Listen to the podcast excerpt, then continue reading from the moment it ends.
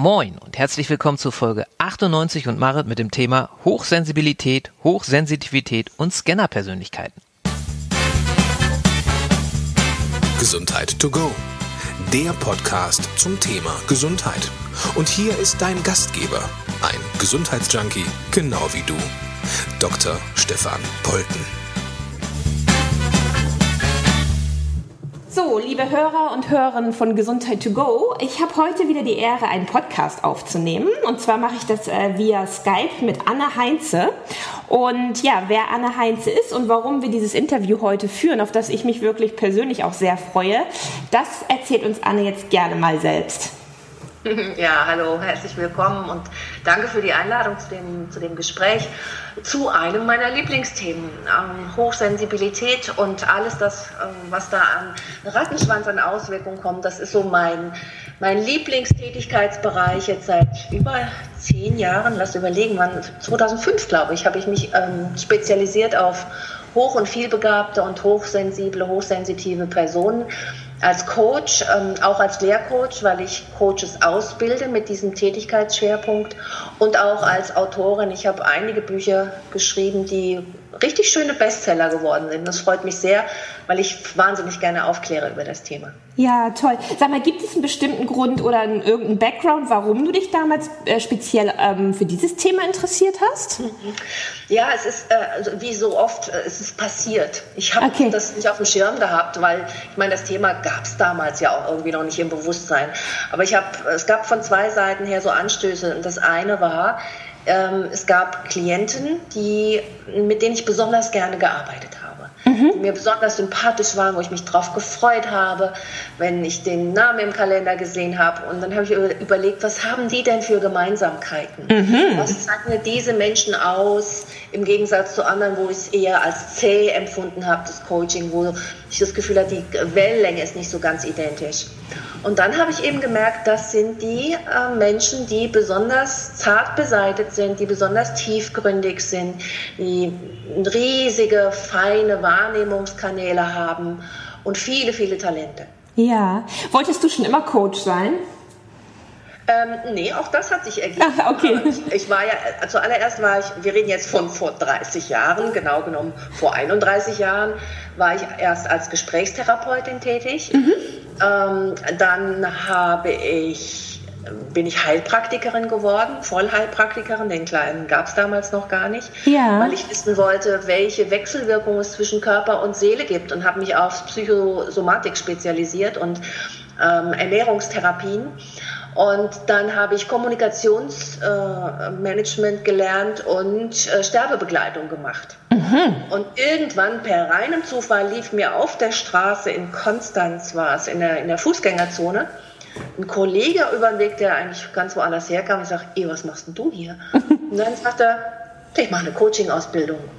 Und ich sage, wir, wir reden jetzt von 1997. Naja, genau. So, ja. und dann denke ich, äh, Coaching, äh, sorry, was ist das? Ja. dann hat er mir das erklärt und zwar wirklich in einem Satz. Und da habe ich gesagt, das will ich auch. Okay, cool. Und dann habe ich äh, zwei Coaching-Ausbildungen gemacht, leicht angehängt und habe meine Praxis geschlossen.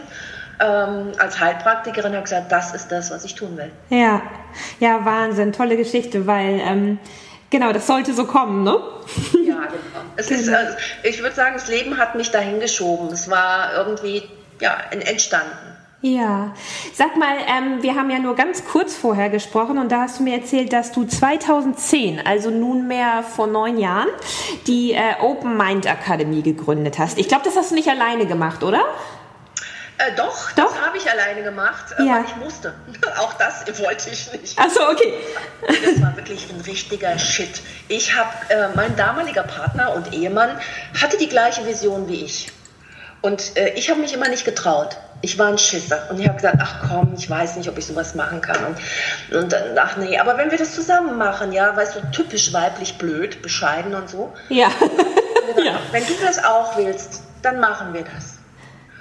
Und ich habe interessanterweise ein Angebot bekommen, ein Haus zu mieten, wo Seminarräume und Praxisräume und Behandlungsräume drin waren, was ich fünf Jahre zuvor schon mal abgelehnt hatte, ja. weil ich gesagt habe, oh, das schaffe ich nicht. Ja. Das ist, nein, das ist mir zu viel und zu groß und ach nee, lieber nicht, und habe abgesagt. Dann fünf Jahre später mit diesem Mann habe ich gesagt, ach ja, wenn du mitmachst, machen wir. Okay. Und fünf Tage vor der Einweihung sagt er Tschüss. Nein. Sagt er Tschüss und sagt, nee, ich habe das Gefühl, ich muss eigene Wege gehen. Äh, das, das wird mit uns nicht gut klappen. Ich war zu dem Zeitpunkt übrigens auch sehr happy dann darüber. Aber ich muss, war völlig überfordert ja. erstmal. Ich hatte ja. plötzlich zwei Häuser, ich hatte zwei Autos, ich hatte zwei Hunde, weil der das alles angeschafft hatte zwischenzeitlich und es blieb an mir hängen. Ja. Da musste ich mich also sehr schnell für, für Lösungen entscheiden, bin dann auch in das damalige Haus reingezogen, ähm, habe dann praktisch unter dem gleichen Dach gelebt, gearbeitet, gewohnt, äh, ge unterrichtet, gecoacht. Ja, und das war genau das Richtige für mich. Okay, aber du machst es heute nicht mehr alleine, ist das richtig? Das ist richtig. Ja. Ähm, es gibt, gibt und gab zwischenzeitlich immer äh, viele Kooperationspartner. Auch jetzt ist mein Partner äh, Bestandteil der Open Mind Akademie. Wir machen das gemeinsam. Er ja. hat ganz klar seinen Tätigkeitsbereich. Ähm, und da, ich bin total happy, dass es das gibt. Ich bin kein, ich bin kein Einzelkämpfer von innen heraus. Ich liebe Teamwork und Co-Creation. Das ist total wichtig für mich. Ja, total schön. Warum heißt die Akademie Open Mind Akademie? Ja, das ist der Name des Programms. und auch das und natürlich auch das Symbol, das, das Icon, was dazugehört, das ist eine sitzende Person, die Kopf und Herz, das Herz ist umgedreht, äh, vereint und mit weit geöffneten Armen gen Himmel strebt. Also sich wirklich zu öffnen. Ja. Und zwar mit, mit Herz und Verstand, mit mit dem inneren Wesen und um dann die eigenen Potenziale zu finden, zu leben, in die wahre Größe zu kommen. Das ist das Programm der Open Mind Akademie. Ähm, ja, Potenzialentfaltung heißt das heute wohl. Ja, und ähm, was sind so die, ich sag mal so die Schwerpunkte eurer Arbeit, beziehungsweise also ich, ich beziehe mich jetzt auf die Tools, die ihr dafür benutzt, Leute in ihre Potenzialentfaltung zu bringen? Grundlage und Basis ist genau das, womit ich angefangen habe, 88. Das ist tatsächlich Gesprächstherapie. Mhm. Also die klientenzentrierte Gesprächsführung äh, nach Carl Rogers und natürlich jede Menge Coaching-Tools, die so in meinem Werkzeugkasten sind und Methoden. Das narrative Coaching, äh, Atemarbeit. Ich mhm. bin auch ausgebildete ähm, Reinkarnationstherapeutin und Rebirthing, also Atemtherapeutin. Ähm, und alles das kommt zum Einsatz je nach Bedarf. Ah, okay. Also, mhm. was der Klient braucht, mit welchem Thema er da ist, wie lange ein Coaching-Prozess geht oder auch was ähm, in Seminaren thematisch als Schwerpunkt ist.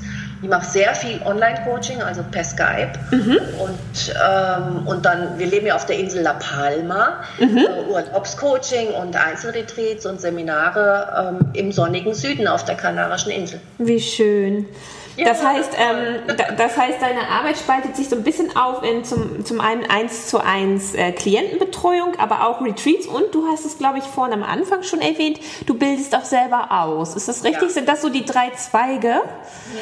Das ist mir, mir das größte Anliegen, weil, äh, schau mal, ich gehe jetzt so langsam auf Rente zu. Ähm, ich möchte es einfach weitergeben, das Wissen. Und ich habe jetzt ungefähr, weiß nicht, wie viel werden es sein, in den zehn Jahren 100, 100 ungefähr Coaches ausgebildet. Ja. Und es gibt immer noch nicht genügend Menschen, die sich spezialisiert haben auf diese außergewöhnlichen Menschen, diese mit den Hoch-X Themen, wie ich das immer gerne nenne. Ja. Also Hochbegabung, Vielbegabung und die Hochsensibilität, ähm, weil das braucht einen anderen Blickwinkel, auch wenn die Methodik oft für Normalsensible genauso funktioniert. Es funktioniert aber nicht andersrum. Ein normalsensibler Coach, der kann mit äh, den Themen der Hoch-X-Menschen nicht so gut umgehen und auch nicht jedes Tool lässt sich ähm, eins zu eins übersetzen. Ja, okay. Ähm, bevor, wir, bevor wir gleich so ein bisschen auf wirklich tatsächlich auf das Thema Hochsensibilität eingehen wollen, ähm, ich habe auf deiner Homepage so ein, also finde ich, mich hat sehr angesprochen, total schönes Wort gelesen und zwar schreibst du da von Menschenbegleitung. Ja, und genau. äh, ich glaube, das habe ich so noch nie gelesen, wenn ich ehrlich bin. Ähm, aber es ist mir halt sofort ins Auge gestochen und ich habe so meine eigenen Assoziationen dazu. Aber ich würde gerne auch mal von dir wissen, Warum dieses Wort? Was verstehst du darunter? Was verbindest du damit? Und ähm, ja, vielleicht, was ist vielleicht auch so dein größtes Anliegen ja, in der Arbeit mit den Menschen, die du coachst? Ja, da geht es vor allen Dingen um den wirklich ganzheitlichen Anspruch äh, und den Ansatz und meine, eigentlich sogar meine Lebensgrundhaltung. Ähm, Mensch heißt nicht Mann, heißt nicht Frau, heißt nicht Senior, heißt nicht Junior, heißt nicht Alleinerziehende, heißt nicht Familienmanagerin, mhm. heißt nicht ein Business-Thema oder ein privates Thema. Äh, ich, wie soll ich das trennen? Das ist so wie, ähm, mit welchem Anzug kommst du denn jetzt zum Coaching? Hast du noch den Aktenkoffer in der Hand und den Schlips um den Hals? Ja. Dann bist du immer noch Mensch, auch wenn du mit einem beruflichen Thema kommst. Und das Gleiche gilt für, für Singles und Paare. Es, ich will diese Differenzierung einfach nicht. Ich kann auch nicht sagen, okay, es, ich sehe immer nur die geistigen Prozesse oder nur die emotionalen Prozesse oder nur die spirituellen Prozesse oder nur die somatischen Prozesse. Ja. Das lässt sich nicht trennen nach meiner Erfahrung. Ich bin da auch nicht von alleine drauf gekommen. Auch hier hat sich das Leben mir wieder geöffnet und hat mir gezeigt, ey, schau mal dahin. Ja.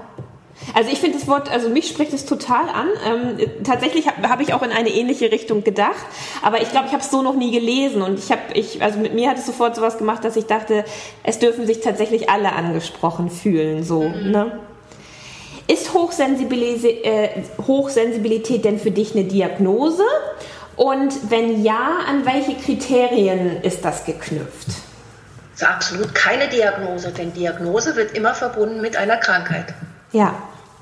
Und äh, das sehe ich gar nicht. Äh, Im ja. Gegenteil, äh, die Hochsensibilität ist ja eine starke, intensive Wahrnehmungsfähigkeit über die fünf körperlichen Sinne und in der Hochsensitivität auch über diese körperlichen Sinne hinaus, also Stimmungen und Empfindungen und Empathie und solche Sachen. Äh, was soll daran äh, pathologisch ja. sein? Ja.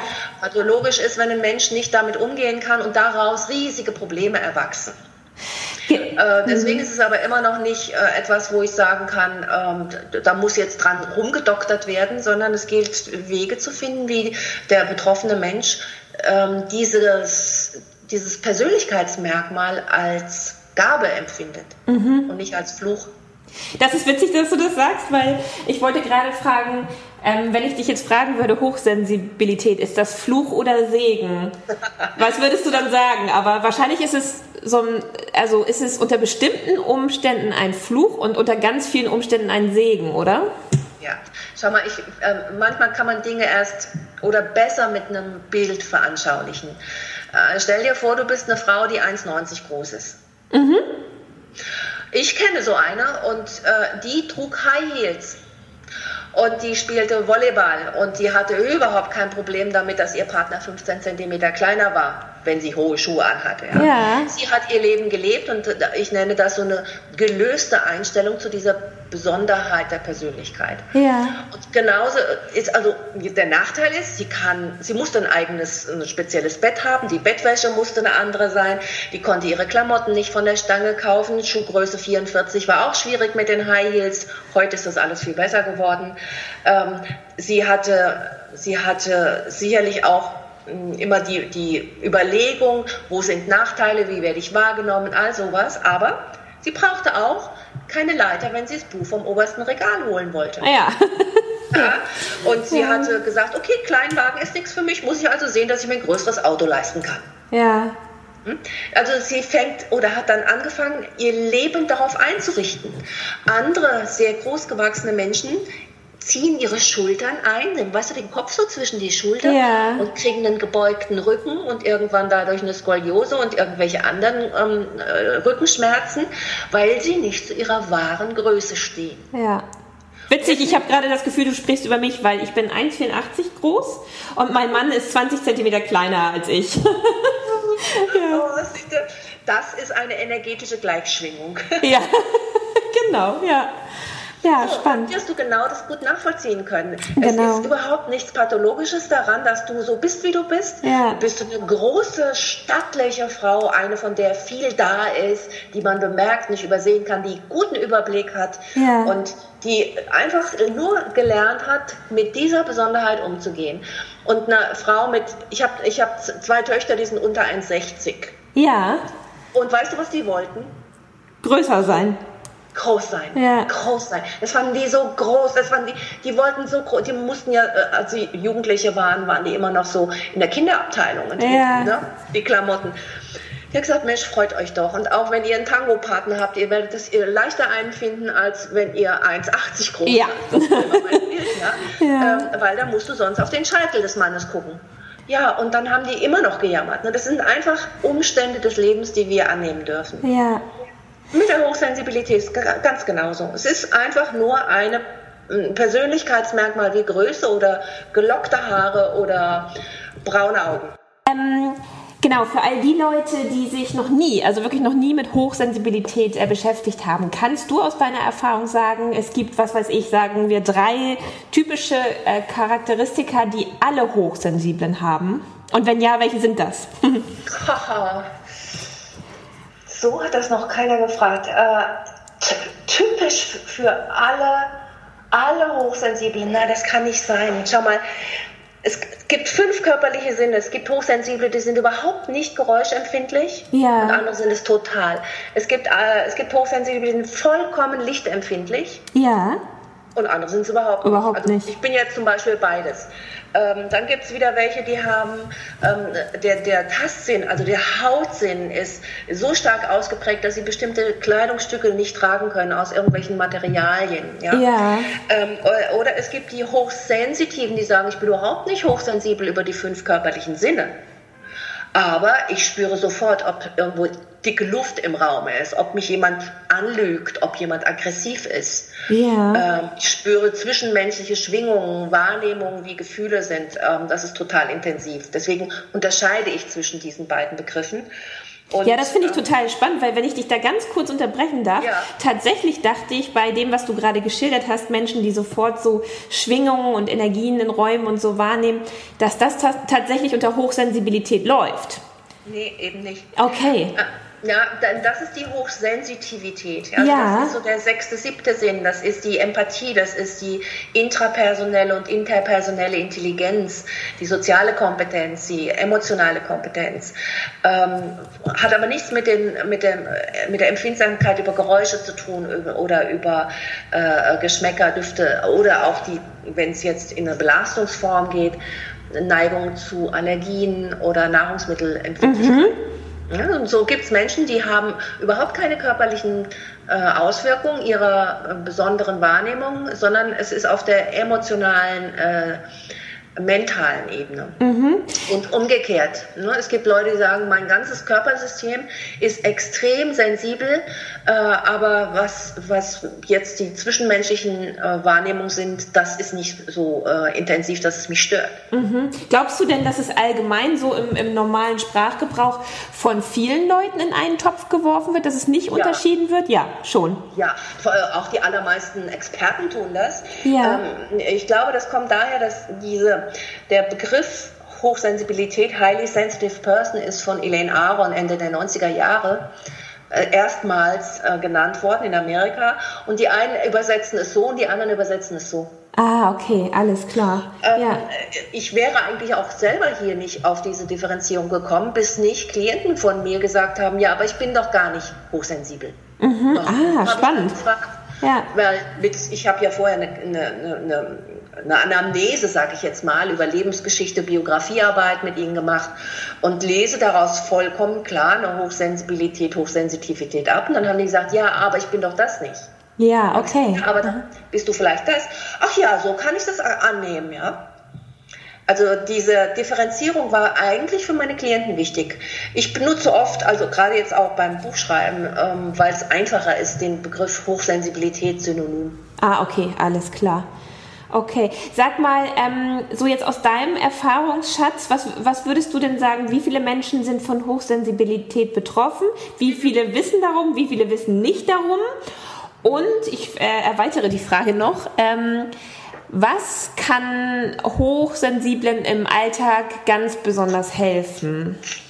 Ja, warte mal, warte mal. Jetzt muss ich, muss ich mir langsam mal Notizen machen, denn ich muss auf deine vorherige Frage noch zurückkommen. Ja, okay. Ja, ja, ja. Wir, wir haben ja gesprochen über die äh, Merkmale körperlich und ähm, emotional. Ja. Es gibt allerdings Dinge, die bei beiden, weil du hast nach drei Kriterien gefragt, die wohl für alle zutreffen. Und zwei fallen mir ein, die wirklich überproportional stark Ja. vertreten sind. Das eine ist ähm, Selbstzweifel. Also sich selbst in Frage zu stellen, sich selbst auch äh, sehr kritisch zu betrachten, bis hin zur Selbstkritik. Ähm, das zweite ist Perfektionismus, was oft miteinander korrespondiert. Ja. Tatütata. Ja, das ist bei uns jetzt hier im Hintergrund. Das nehmen wir jetzt so zur Kenntnis. genau. Ja. Das ist alles gut. Ja, das ist also etwas, was wirklich sehr häufig da ist und äh, viele der, der Hochsensiblen neigen ähm, oder ziehen vor ähm, zu Tiefgründigkeit. Ja? Äh, Ja. Smalltalk mögen die gar nicht. Ähm, die, sie, dieses ganze Oberflächliche, was ja leider auch in unserem gesellschaftlichen Miteinander, im sozialen Miteinander gewünscht und gebraucht wird, ähm, das entspricht nicht so unbedingt ihnen. Äh, und sie, es gibt ungefähr 70 Prozent, sagt man auch, äh, über Studien unterstützt sind introvertierte Menschen. Ja. Und glaubst du, dass die meisten Menschen darum wissen? Nein. Ja. So, zu, deiner nächsten Frage. Wie viele, glaube ich, sind äh, meiner Meinung nach betroffen? Da äh, unterscheide ich mich mit meinen Zahlen deutlich von denen, die durch sämtliche Fachliteratur äh, gehen, weil meiner Meinung nach haben die alle voneinander abgeschrieben, nämlich die Aaron, die ich schon mal kurz erwähnt habe. Ja. Ähm, äh, die hat, sie ist äh, Professorin für Psychologie in Amerika, hat ihre Studenten befragt Aha. und gehe davon aus, dass äh, Studenten für eine eine Studie über Hochsensibilität, die Psychologie studieren, andere Angaben machen, als die, die im Maschinenbau sind. Davon gehe ich aus, ja. Ja. Etc. pp. Brauchen wir also gar nicht zu Ja. vertiefen. Ja. Also habe ich irgendwann mal meine eigene Statistik gemacht und habe über die vielen, vielen Jahre, die ich mit Menschen gearbeitet habe, als Therapeutin, als Mentorin, als Coach, als Ausbilderin, mir ähm, eine Strichliste gemacht und habe überlegt, wie viele davon sind denn hochbegabt, hochsensibel und habe gleich damit berücksichtigt, dass diese Menschen ähm, auch nicht repräsentativ sind. Denn sehr viele Normalsensible haben ja kein Problem. Also warum sollen sie zum Coach gehen oder zum Therapeuten? Ja?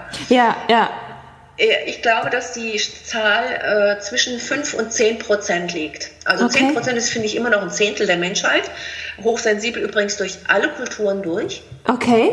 auch in anderen Ländern. Äh, Und das ist natürlich eine krasse Zahl. Das ist ja nicht wenig. Nein, das ganz und gar nicht. Ja, ja. Ja. Und jetzt, liebe Marit, wird es noch spannender. Nachgewiesen, auch statistisch und wissenschaftlich, ist, dass 10% aller Menschen ebenfalls über alle Kulturen unter Alexithymie leiden oder betroffen sind von Alexithymie, nämlich Gefühlsblindheit. So, und jetzt überleg dir, wie das ist, wenn 10% Hochsensible auf 10% Gefühlsblind. Ja, genau. Ja, genau. Ja. Krass, ne? Ja, das ist, das ist wirklich krass, ja.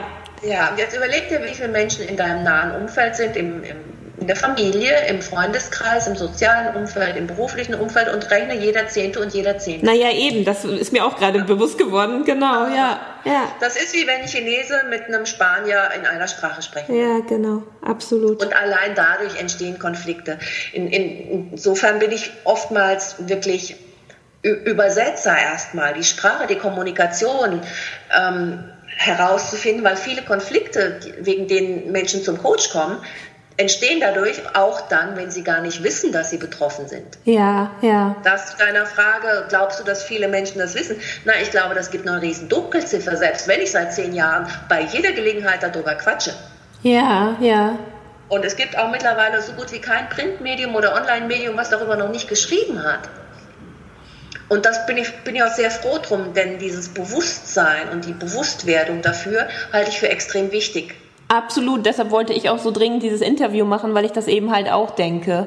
Ja. Ja, jetzt will ich das aber auch gleich wieder relativieren. Okay. Ich glaube, dass es tatsächlich eine Art Hype gibt zum Thema Hochsensibilität aus einem ganz anderen Grund. Okay. Weil es gibt drei Gründe, wodurch Menschen hochsensibel werden. Mhm. Das ein, der eine Grund ist eine genetische Veranlagung. Mhm.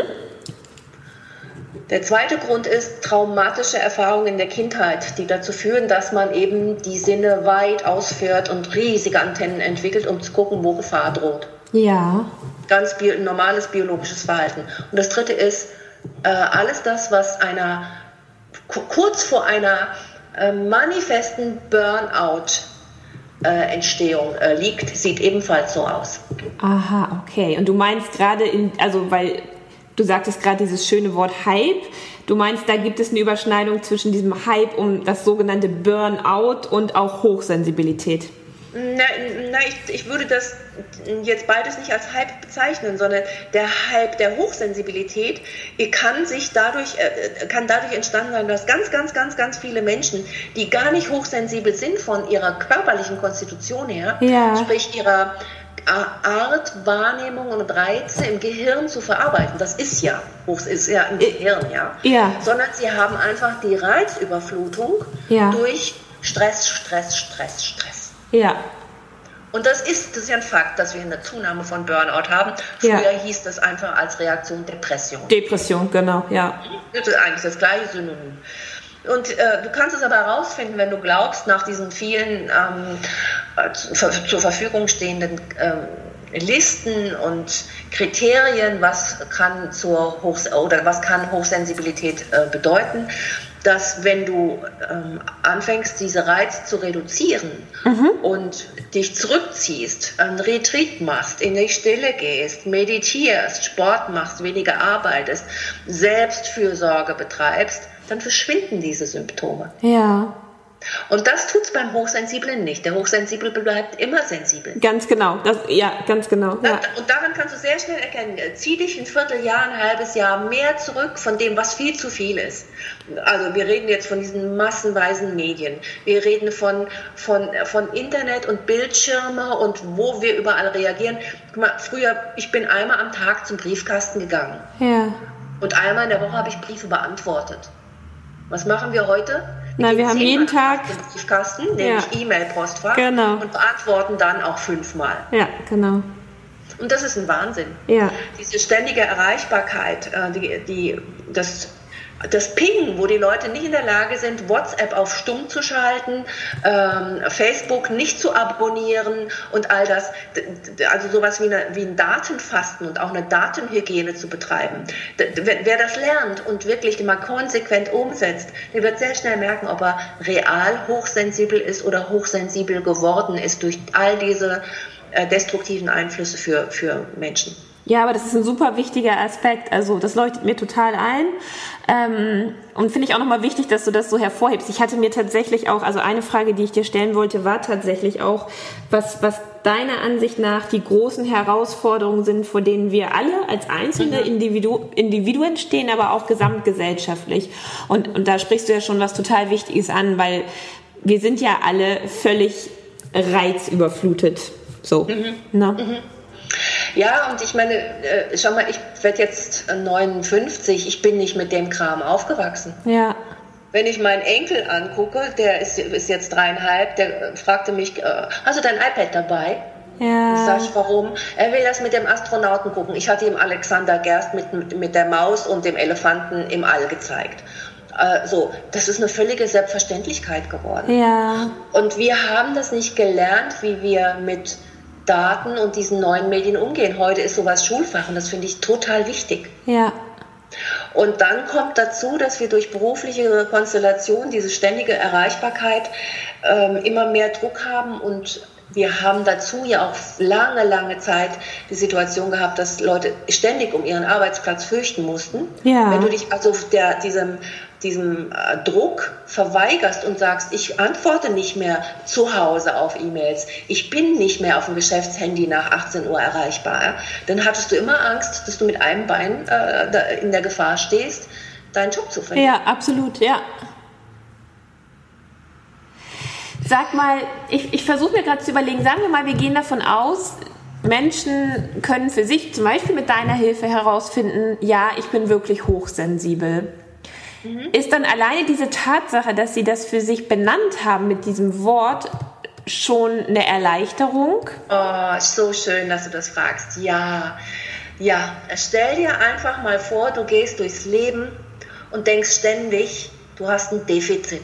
Mhm. Du hast zu wenig Frustrationstoleranz, du hast zu wenig ähm, Einfühlungsvermögen für die Bedürfnisse anderer Menschen, du hast zu wenig dir hiervon, du hast zu wenig davon, du bist zu wenig extrovertiert und, und, und. Ja. ja. Und du merkst auf einmal, nee, nee, ich habe nicht zu wenig von was, ich habe zu viel. Zu viel, ja.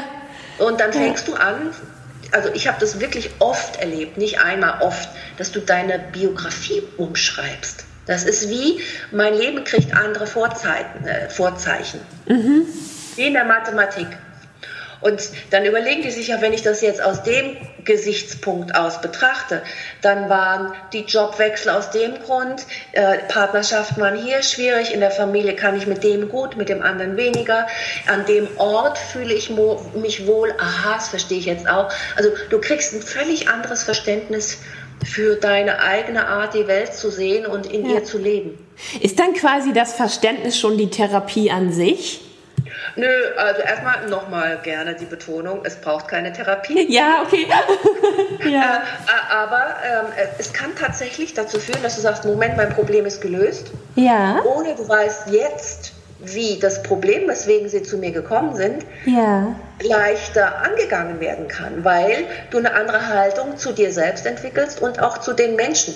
Du schau mal, du, du siehst plötzlich, ähm, der will, dieser andere Mensch, ne? der ja. will dir nichts Böses ja. oder der will dir nicht an den Karren fahren oder der, der, ist, der, der kann dich einfach nicht verstehen. Ja. Nicht, nicht aus Boshaftigkeit, nicht aus Missgunst, wenig Einfühlungsvermögen. Nein, der kann es nicht, weil er keine Sensoren dafür hat. Ja. Was glaubst du, was das für eine Erleichterung ausmacht? Was glaubst du, welche Entspannung dann in das Miteinander kommt, wenn du, wenn du auf diese Art und Weise Menschen neu betrachtest, auch in deinem Umfeld, ja nicht nur dich selbst. Ja, genau, ja.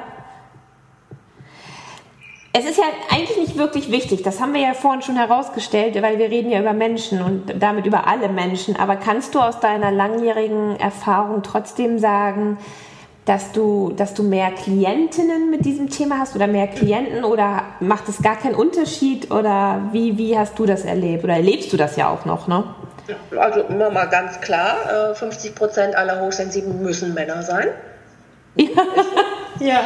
Äh, in meiner Praxis und auch in vielen, bei vielen Kollegen, ich meine, ich bilde sie ja aus, ich weiß ja, wie die, ja, die genau. Abläufe sind, ist es tatsächlich so, dass 90 Prozent aller äh, Klienten weiblich, weiblich sind. sind. Mhm, ja. Und das liegt unter, unter anderem daran, dass Frauen ähm, entweder mehr leiden darunter und Männer frühzeitig gelernt haben, Verarbeitungsstrategien zu entwickeln. Ja. Im Berufsleben. Ja. Äh, es liegt aber auch oft daran, dass gerade auf der emotionalen, empfindsamen Ebene man das Frauen leichter zugesteht als Männern. Ja, okay. Mhm. Und die versuchen dann stark zu sein und kriegen irgendwelche Strategien auch hin. Auf Dauer geht das auch nicht gut. Dann kommen die nämlich auch, wenn du sich permanent selbst verleugnest, kann das zu einer Depression führen oder auch zu psychosomatischen Erkrankungen. Ja. Das geht nicht lange gut, äh, wenn man, wenn man an der eigenen Persönlichkeit entlang lebt und ohne, ohne darauf Rücksicht zu nehmen. Auch vor allen Dingen in Partnerschaften kann das ein riesen Konfliktpotenzial sein. Absolut, das habe das hab ich interessanterweise auch gerade gedacht, ja. Mhm. Jetzt haben wir ja im, ähm, im Vorfeld ganz kurz gesprochen. Und ähm, du hast mir erzählt, dass dir aktuell ähm, ein ganz bestimmtes Thema noch wichtig ist, über das du auch im November, hast du mir, glaube ich, erzählt, ein Buch veröffentlichen mhm. wirst. Und zwar das ja. Thema Hochsensibilität im Beruf. Ja. Und ähm, das finde ich total spannend. Und ich würde gerne von dir wissen, ähm, gerade auch für die, die dann sagen, das Buch muss ich mir später kaufen und lesen. Ähm, warum ist es dir so wichtig, das nochmal speziell für diesen Bereich zu thematisieren? Ja, ich hatte dir ja schon erzählt, dass ähm, es zum Glück dankenswerterweise seit vielen, vielen Jahren zunehmend ähm, äh, Veröffentlichungen zum Thema Hochsensibilität gibt. Ja, ja. Ähm, sehr, sehr viele, auch das wunderbar zum Thema hochsensible Kinder und ihre Mütter. Ja. Weil Mütter sich sehr schön um, sie, um ihre Kinder kümmern Und dann kommen sie irgendwann mal selber drauf, ups, der Apfel fällt nicht weit vom Stamm und erkennen, es hat auch was mit ihnen zu tun. Ja, ja. Ähm, und es gibt, es gibt über, über die Themen Partnerschaft, über die, Thema, die Themen körperliche Beschwerden auch dadurch schon alleine viel, viel Aufklärungsarbeit, die geleistet wurde und Bewusstwerdung. Aber dass alle diese hochsensiblen und feinfühligen, feinsinnigen, zart beseiteten Menschen auch ähm, einen großen Teil des Jahres in einem Arbeitskontext stecken, der vielleicht nicht gerade förderlich ist. Ja. Und dass die aber deswegen nicht im, im Beruf nicht hochsensibel sind. Die sind es da ja auch. Ja. Und welche Dinge es gilt zu berücksichtigen, darüber gibt es fast noch keine Veröffentlichungen. Ganz, ganz wenig. Das heißt, deswegen halte ich das so wichtig. Das heißt, wir können davon ausgehen und ich gehe auch davon aus, dass es jetzt zum Beispiel ähm, von Arbeitgeberseite gar nicht, ja, gar nicht das Bewusstsein dafür gibt, dass, dass es dieses Thema gibt und dass es einen auch im Arbeitskontext betrifft und zwar alle. Ja. ja. stell dir mal vor, 10 Prozent, wir nehmen mal eine Firma wie, was weiß ich, Siemens, 10.000 Leute oder so. Ja. Nehmen wir einfach eine große Firma. 10 Prozent dieser ja. Menschen gehören zu den außergewöhnlichen Menschen. 10 Prozent, die unter Umständen am falschen Arbeitsplatz sitzen. Ja. Und ihre Zeit nur noch absitzen oder in die innere Emigration gehen oder kündigen, weil sie merken, ich kann hier nicht oder die unter Mobbing und Bossing und Burnout leiden oder in andere Erkrankungs-, also man kann das auch in Krankheitstagen ablesen dann, ja. Phasen hineinkommen. Wenn diese Menschen mit mit dem passenden Umfeld im Berufsleben ausgestattet werden von einem verständnisvollen Arbeitgeber und vor dem, durch die eigene Ermutigung dazu zu stehen und sich nicht immer anzupassen an eine destruktive Umwelt, wenn die dann ihr Potenzial leben können mit ihrem Einfühlungsvermögen und der Empathie und der Fähigkeit eben Probleme zu erkennen, Lösungen zu finden, Kreativität, Feinsinnigkeit. Ja Gott, das kann jedem Interne äh, Unternehmen nur unfassbar viel nützen. Ich wollte gerade sagen, das ist ja ein Riesenpotenzial, ne? Ja, ja, Wahnsinn. Ja, und wir, ich meine, wir kennen alle viele Berufe, wo Hochsensibilität von allergrößter Wichtigkeit ist. Ja. Und da, da sollten diese Menschen auch arbeiten. Als, als Erzieher, als Lehrer, als Kreative, als äh, Menschenbegleiter im Sinne von ähm, Priestern, Pfarrern, ja. äh, all, all diese, oder auch ähm, zum Beispiel Schriftsteller, Schauspieler, Künstler, ähm, Tänzer, das sind alles Menschen, die Hochsensibilität wunderbar vertragen können für einen erfolgreichen Beruf. Absolut.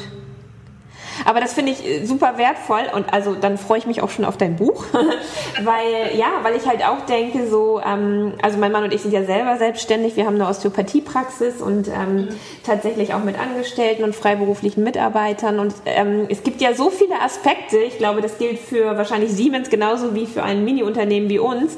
Über, es gibt ja so viele Aspekte, über die man sich Gedanken macht und, und dies ist aber einer, du hast ja selber die Rechnung gerade angeführt, wenn wir von 10 Prozent der Menschen ähm, sprechen, dann ist es ja, dann hat es ja einen riesen Stellenwert. So. Ja, und ich bin sicher, dass es Berufssparten gibt, in denen die Hochsensiblen häufiger vertreten sind als anderswo. Ja. Äh, wenn ich mir zum Beispiel, äh, bin gestern oder vorgestern, als ich noch in Deutschland war, an einer, an einer riesigen Autobahnbaustelle vorbeigelaufen. Die mussten alle äh, Ohrschützer anhaben und weil so äh, irre laute Geräte waren und ähm, Atemschutzmasken wegen den Dämpfen, die da entstanden sind. Da werden nicht sehr viele Hochsensible ein glückliches Leben führen. Nee, genau. Ja. Und äh, ich denke aber, dass in allen menschenbegleitenden Berufen, ja, wie zum Beispiel Therapeuten, Coaches, Berater, psychologische ähm, Ärzte und so weiter, dass da überproportional viel Hochsensible äh, ihren Weg gefunden haben. Ja, absolut. Oder als bei Osteopathen zum Beispiel. Oder hier, genau. ja, das, ja, klar, das stimmt natürlich, ja.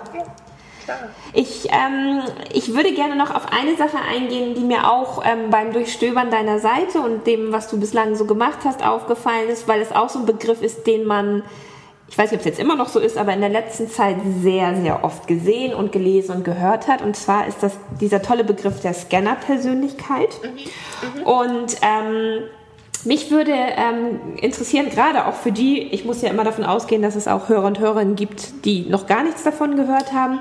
Was, ja, wie ordnest du diesen Begriff für dich ein? Und ähm, was glaubst du aus deiner Erfahrung, was sind die besonderen Herausforderungen für äh, Scanner-Persönlichkeiten? Mhm. Ähm, ja, der, ich, ein anderer Begriff für die Scanner-Persönlichkeit ist Vielbegabung. Mhm. Und äh, da ist, ist vielleicht noch mehr Verständnis dann äh, mit, mit dem Inhalt äh, möglich.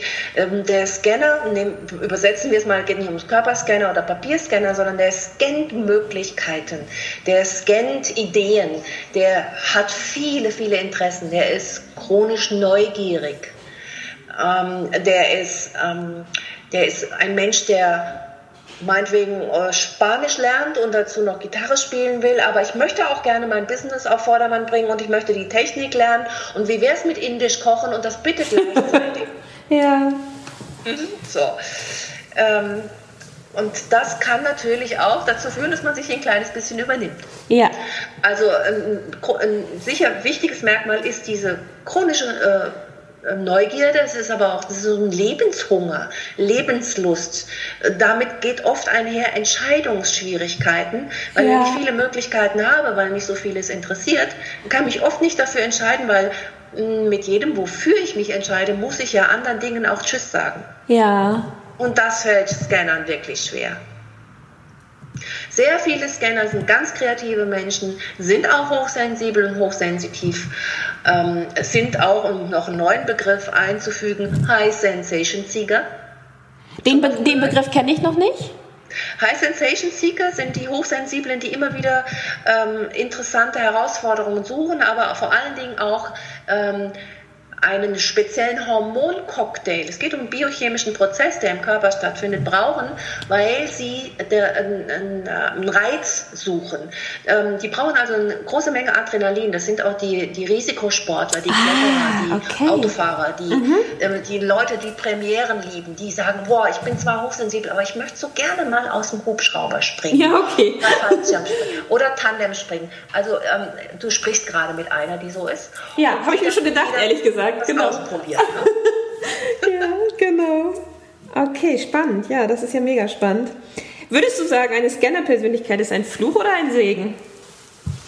Ich finde, es ist ein absolutes Geschenk. Okay. Es ist ein einziges Geschenk. Also überhaupt kein, ja, ich weiß, ich kann das, ich kann das nachvollziehen, weil ich mir so ganz viele Menschen im Gespräch habe, die sagen, ich, ich, ich zerreiß mich fast vor Entscheidungsschwierigkeiten. Ja. Du musst dir vorstellen, die verlieben sich, die verlieben sich in einen Beruf, in ein Interesse, in einen, was weiß ich, die wollen in ein Land reisen oder jene Tätigkeit ausüben. Die möchten sie aber auch gleichzeitig gerne selbstständig machen. Und wie das ist, wenn du etwas, in das du dich verliebt hast, dir aus dem Herzen reißen musst. Ja. Das ist schwer. Das ist auch, ist auch schwierig, tut auch manchmal weh. Und an der Stelle ähm, ist es extrem hilfreich und das, damit sind 90 Prozent aller Probleme von, Hoch, äh, von vielbegabten erledigt, wenn du äh, deine Berufung gefunden hast. Ja. Deine Berufung, wirklich deine Lebensaufgabe, deinen Seelenplan, dein, deine Bestimmung, deinen Lebenssinn, egal wie du das aus. Wenn du weißt, wofür du auf der Erde bist, ja. Das wie so ein, wie so ein Leitstern am Himmel siehst. Dann kannst du all deine Neugierden und Begeisterungsfähigkeiten immer überprüfen anhand dieses Leitsterns. Ja. Dann gehst du hin und sagst, hm, Klarinette spielen wäre jetzt schön. Passt das denn dazu, dass du das und das machen möchtest? Und dann gibt es zwei Möglichkeiten. Entweder du sagst, nee, überhaupt nicht. Und dann ist es erledigt. Wenn du nicht sagst, nee, überhaupt nicht, aber ich möchte so gern, weil es so Spaß macht und der Lustfaktor muss auch Nahrung kriegen. Dann machst du es. Und du hast es dann überprüft. Und dann ist die Gefahr des Verzettelns nicht mehr annähernd. Mhm. Ja, okay. Mhm. Das heißt, du hilfst Menschen auch dabei, ich nenne das jetzt mal so, sich ihren Leitstern zu finden und sich dadurch zu sortieren. Also ich meine das jetzt überhaupt nicht abwerten, ne? sondern ja. so. Ja, ja, das, das ist ein wesentlicher Faktor. Ne? Da geht es tatsächlich um diese, diese Themen ähm, Berufung, Lebenssinn und so weiter. Ja. Das ist, ich habe hab auch darüber ein ganzes Buch geschrieben. Das ist es ähm, auf viele Arten anders, wie vielbegabte ähm, ihr kreatives Multitalent ausleben können. Mhm. Ja, spannend. Also das werde ich auf jeden Fall auch in die Shownotes packen, weil gerade für alle, die sich für das Thema interessieren, denke ich, ist es sicherlich ein sehr, sehr ähm, wertvolles äh, Buch. Ich möchte gerne zum Schluss noch auf zwei Sachen eingehen. Zum einen, weil ich auch verstanden habe, dass es dir wichtig ist und ich finde es auch super wichtig. Du bist eben nicht nur ähm, Therapeutin und Coach, sondern du bildest eben auch aus. Ja. Mhm. Und ähm, mich würde interessieren, ähm, ja, wer wer ist der Richtige, um sich für diese Arbeit ausbilden zu lassen? Also was findest du sind so, ja, so Eigenschaften, die man vielleicht mitbringen sollte, damit man in, in diesem Job richtig, richtig glücklich wird? Zwei ganz wichtige Punkte. Ja. Das eine ist Menschen lieben. Ja. Menschen lieben wenn, wenn du Menschen liebst, ist das eine ganz wichtige Grundvoraussetzung. Äh, ich weiß noch, ich hatte mal einen Bewerber für die Ausbildung, der, der, hat sich, der hat so komisch, der war Yogalehrer, der hat so komisch über seine Klienten gesprochen, wo ich gedacht habe, uiuiui, sowas wie, dann wälzen sie sich auf der Matte rum wie ein Walfisch. Und dann habe ich gedacht, na nu. dann habe ich gesagt, du, ähm, ich stelle dir eine Frage, bitte antworte sofort, spontan, aus dem Bauch raus, intuitiv, ohne nachzudenken. Liebst du Menschen? Nein. Ja, okay.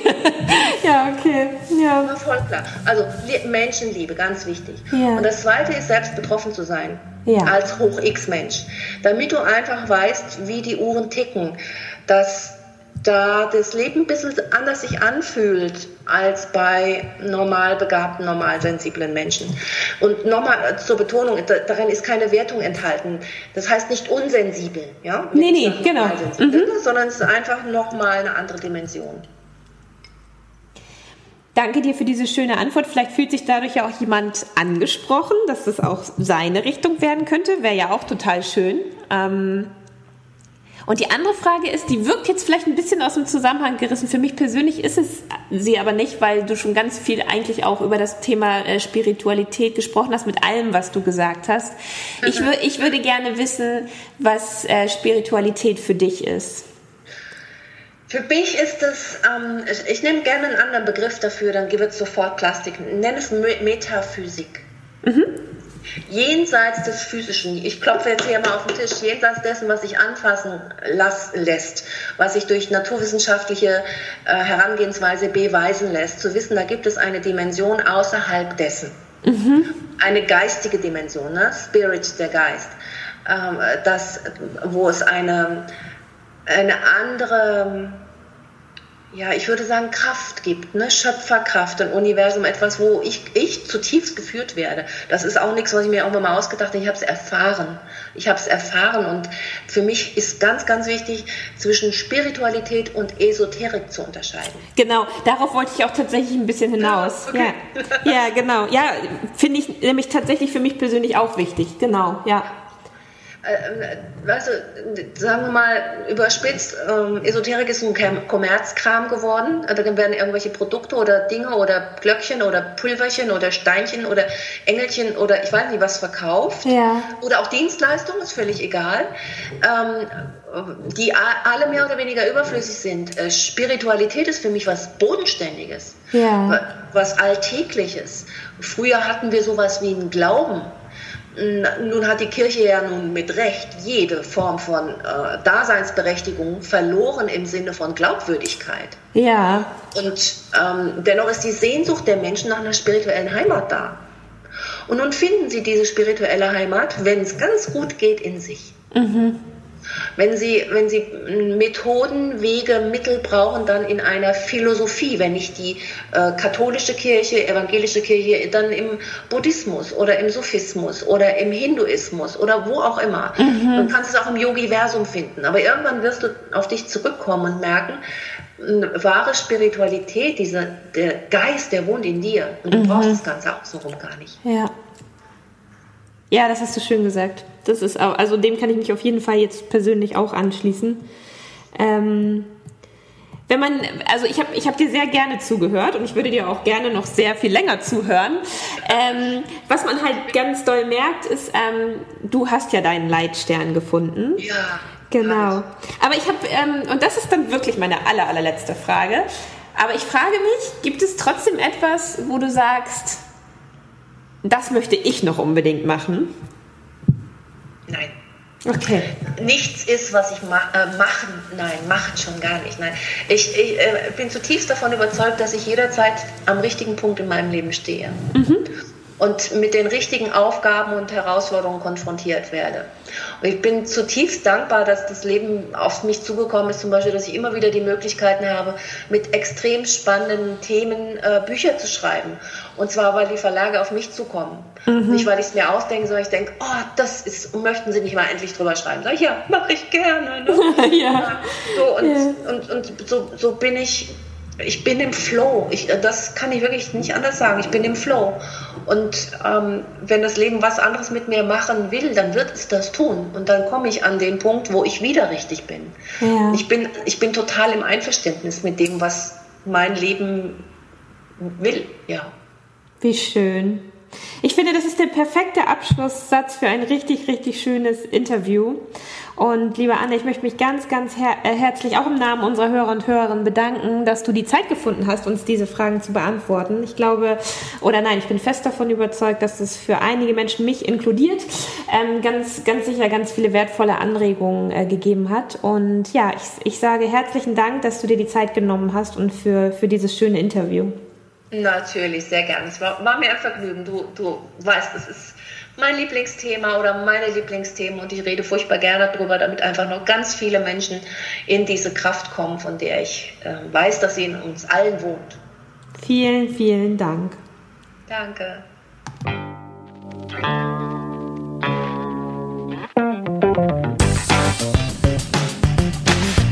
Denkanstöße, Ideen, Tipps und Hinweise zum Thema Gesundheit findest du auf www.gesundheit-to-go.de.